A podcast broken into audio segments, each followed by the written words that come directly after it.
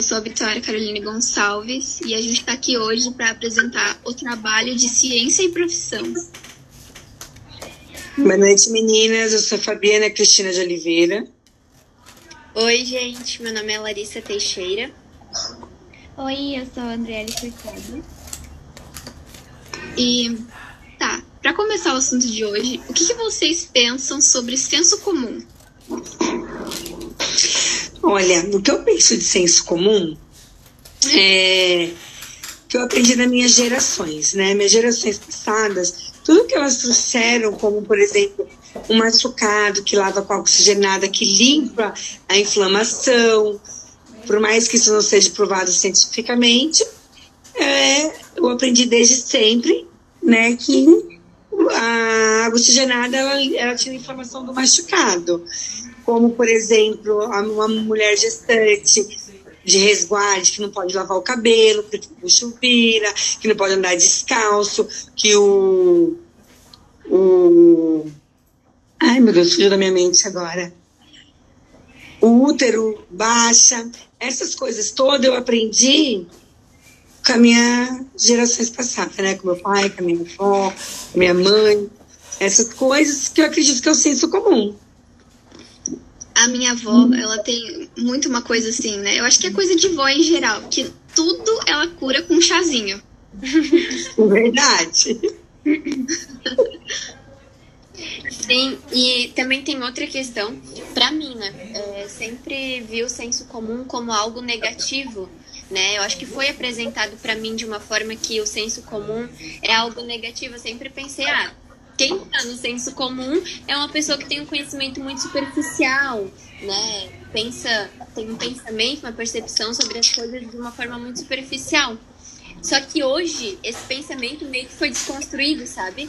Eu hoje consigo olhar para o senso comum como algo necessário que todo mundo, todo ser humano precisa passar para poder chegar no conhecimento científico. Não sei se vocês concordam. Larissa, eu tenho uma filha que é jovenzinha assim que nem você. Ela tem 24 anos e acabou de ter um bebê. E ela é igualzinha a você. O pensamento dela é que o senso comum não é provado cientificamente, então não serve. Por exemplo, o meu neto, quando ele está com cólica, não é para colocar de barriga para baixo, é colocar uma, uma toalhinha quente na barriga dele, porque isso não prova que vai melhorar a cólica dele se colocar ele para rotar de barriga para baixo, não, vai engasgar o menino, ou se deitar ele para o lado. Tudo que, que eu aprendi na minha geração, com a minha mãe, com a minha avó, para ela não serve, porque não é provado cientificamente. Então é bem normal dos jovens de hoje, na modernidade, no século XXI, não querer entender do senso comum porque não é provado cientificamente. Mas como foi falado aí sobre o chazinho, por exemplo, a, a pilicimina, eu tomo ela em chá todos os dias à noite, porque ela é uma infecção, ela é para infecção. O chazinho que vem lá dos índios, né? É uma erva é, que eu faço chá, que diz que ele é bom para infecção. Porém, hoje eu sei que a ciência usa ela para fazer a. E a vegetação leva a inflamação, para infecções, né? Então, muitas coisas do senso comum que os jovens, ah, os dias de hoje não acreditam, eles vêm para a ciência. A ciência pega, acredito eu, alguma coisa e estuda, abre um ciência para o estudo deles. Mas é bem normal, Larissa, o pessoal jovem pensar assim mesmo. Sim, é, meus professores costumavam dizer que a gente agora tem muito mais acesso à informação, acesso ao conhecimento do que Darwin tinha na época dele, por exemplo. Ah, é verdade. É, é óbvio isso. Eu já de conhecimento, você piscou, pai Google explica tudo. É bem isso. É. é que tipo, você tem ali na palma da sua mão, né? Verdade. E isso muitas vezes, tipo, na internet as coisas são colocadas lá de uma maneira muito errônea. Então não é profundo, é muito superficial. Mas nós temos a ciência também para provar, né? A ciência em si hoje, ela é uma verdade absoluta. Então tudo que cientificamente provado, é verdade. E tem muita coisa do senso comum que nós estamos lá das nossas gerações que a ciência tem provado que, que dá certo, que funciona, que serve para o dia de hoje. Vocês concordam? Sim, o, até porque o conhecimento científico ele, ele veio justamente porque por causa da necessidade do ser humano, né, de saber como as coisas funcionam, de entender a origem. É. Você concorda, Vitória, uma das meninas que, que o senso comum e o conhecimento científico eles andam ali lado a lado? Como eu falei, né, que eu acredito que o senso comum ele abre um leque para a ciência, né? Vocês concordam? Eu concordo, mas eu acho que um vai meio que anular o outro. No sentido de que, como a gente já tem muito conhecimento, do tipo que eu falei aquela hora, né? Eu acho que chá cura tudo. É, isso meio que anula o conhecimento científico. Porque tem coisas que a gente tem do senso comum que realmente funcionam. Mas tem outra coisa que pode ser muito melhor do que isso. É, o chá de boldo não... muito bem. O de boldo não é. Justifica bem que ele melhora o fígado, né? Mas ele ajuda bastante. É, tem coisas que ajudam, mas não são 100% eficazes. Até porque, eu, eu entendi o que tu quis dizer, Vitória, até porque o senso comum, ele faz parte do processo para chegar no, no conhecimento científico, né? É a necessidade de provar que aquilo tá certo. Sim. É, é verdade. Bem isso mesmo. E os nossos é paradigmas? agora nos paradigmas, né? O contemporâneo e o tradicional. Pois é, e os nossos paradigmas. É bem isso mesmo, né? Você falou, ele traz bem para os nossos paradigmas. Eu falo, não, chá de bolo, acho que ele resolve, sim. É o tradicional, né? Vamos lá, tomar chá de bolo fica, fica excelente. Mas você está falando bem assim, calma aí. Ele é uma epistemologia, mas é um estudo que produz o conhecimento. Pra ser bem sincera, eu não entendi muito essa parte. Então, gente, fica aí com vocês. Paradigmas eu também, gente, fiquei por fora. Paradigmas, ele, ele é ele é tudo, né? As nossas, as nossas que nós entendemos, tudo que nós temos que a ciência traz como verdade, né? Porque a ciência e a psicologia elas andam junto. Então, por exemplo, o chá de boldo, ele é uma tradição, mas o que é contemporâneo? É o remedinho que você tem que ir lá e fazer o tratamento, penso eu, né? Tudo que, aquilo que a ciência comprova, né, aplica-se na psicologia, que é um paradigma contemporâneo. É isso, meninas? Vocês concordam? Porque ambos são para conhecimento, né? Ambos são para estudos. Mas tem um tradicional e tem um contemporâneo. Né? Ou eu só enchi linguiça até agora.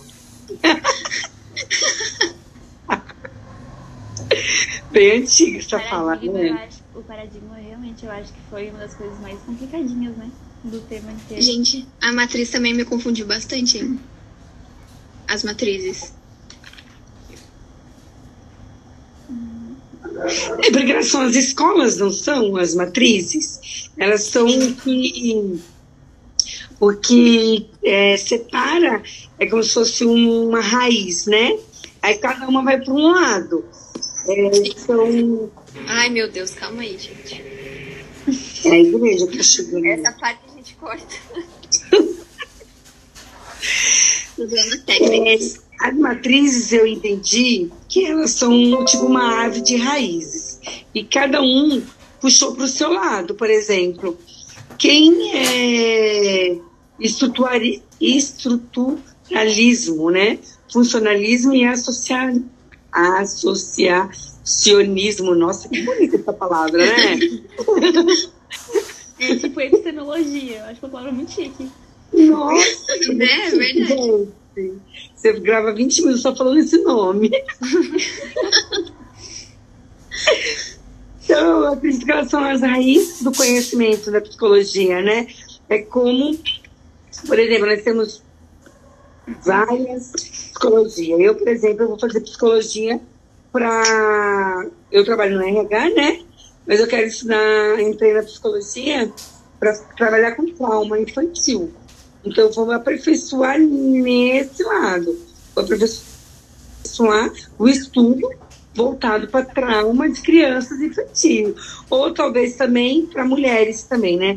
Porque eu acredito muito que uma mulher hoje, ela para em algum lugar do tempo por algum trauma que ela é, teve lá na infância. Ela chama até umas aulas, tive aula de filosofia, se não me engano, de sexta-feira ele falou sobre isso. Que os nossos traumas eles vêm da infância, o nosso oculto guarda isso. E quando você está numa certa idade, algo te para e você muitas vezes não sabe o que é. Porque lá atrás teve um trauma seu e o seu oculto está ligado ali, te avisando: ó, oh, calma aí, alguma coisa vai acontecer. Então, eu vou estudar exatamente para isso, para levar para esses lugares. E tem o, o RH, por exemplo, tem uma psicóloga que trabalha comigo, que ela trabalha é, em recrutamento e seleção. Né? Ela, ela busca pessoas para o mercado de trabalho, ela aplica testes. É, inclusive o trabalho que eu fazer no seminário é exatamente esse, né? Orientação profissional.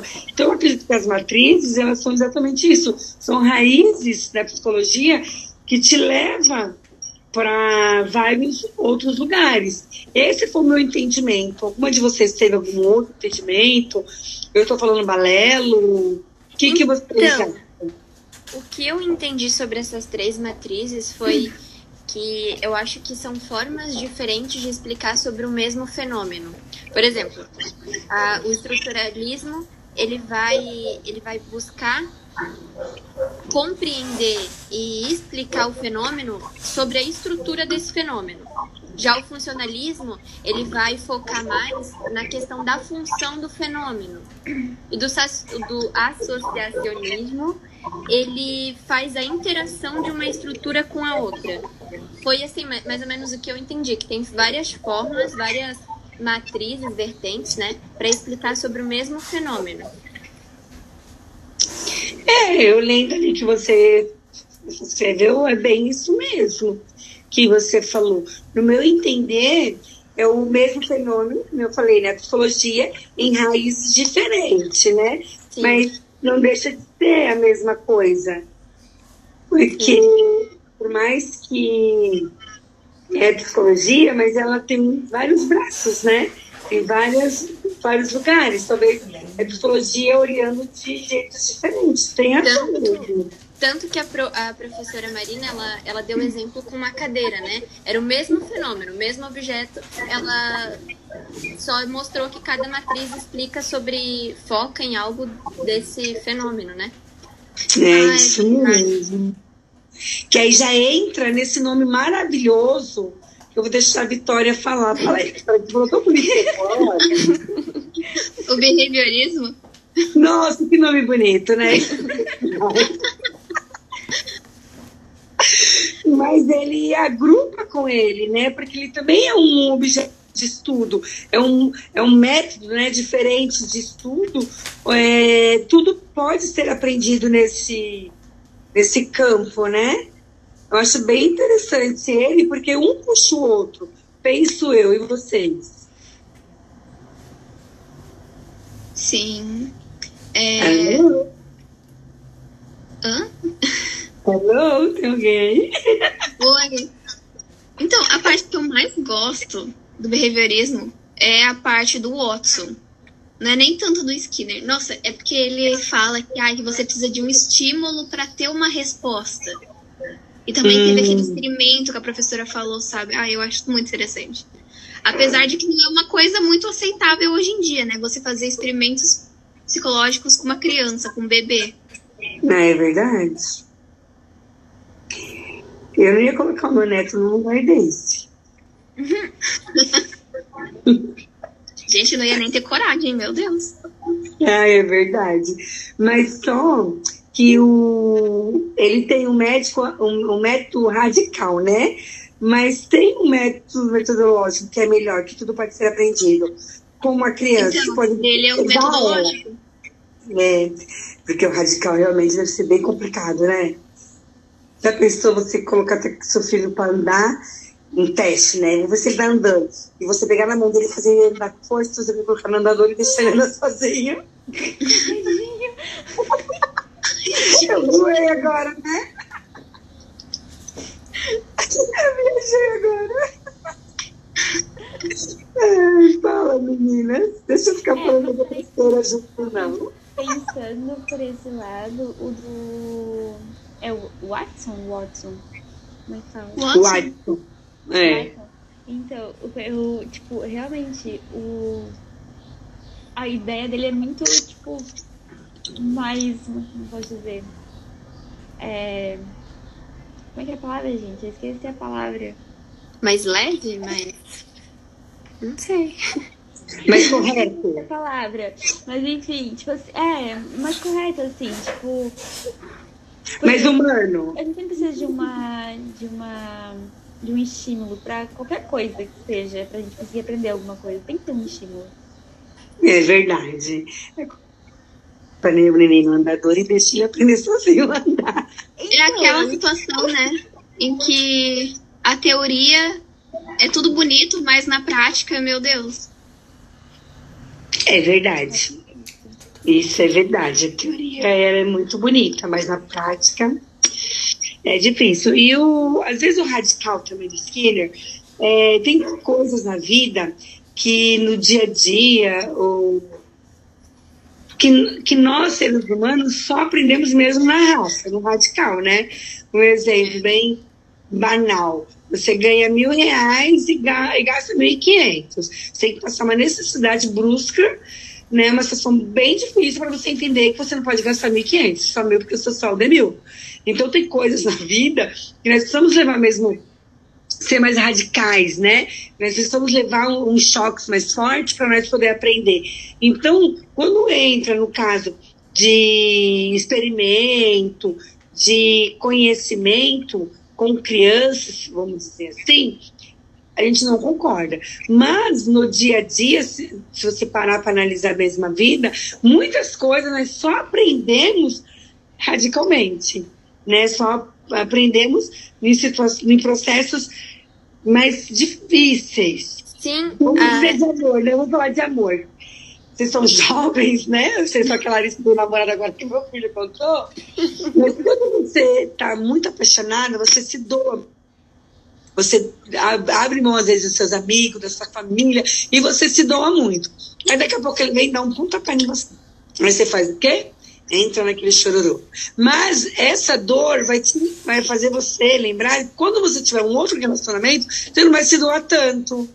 Né? Porque você vai aprender no forte, no radical, que a vida não é só ele, você. A vida é ele, você, seu pai, seus amigos, o mundo todo. Então, quando Skinner tem esses pensamentos, ele, eu acredito que entra em alguma coisa, né? Soma em algum um tempo da nossa vida que serve, sim, esse estudo dele, talvez. Não sei, meninas. É, eu, pelo que eu entendi, e até faz muito sentido com o que tu tá falando, a psicologia comportamental, ela acredita mesmo que a personalidade, a essência, não é algo natural, né? Ela acredita que a gente seja produto das aprendizagens, daquilo que nós somos condicionados, né? Então, seria muito do que tu tá falando, da questão da experiência, a gente acaba aprendendo e tendo ações, comportamentos de acordo com isso. É, então Skinner, ele fala, eu acredito que ele fala muito sobre isso. Mas nós temos um coração muito bom, muito bem, nós com Axon, que tudo pode ser aprendido, né? Meninas, eu acredito que até aqui ficou bom. O que, que vocês acham? Eu não gostei também. É, então, para terminar nosso esquece, a professora Marinha. Enorme, meu Deus. 27 minutos por pouco. Então, meninas, boa noite. Vitória, manda o link para mim. Né? Meninas, foi maravilhoso esse bate-papo com vocês. Foi gostoso, descontraído. Parabéns para todas nós e boa sorte também. Beijos.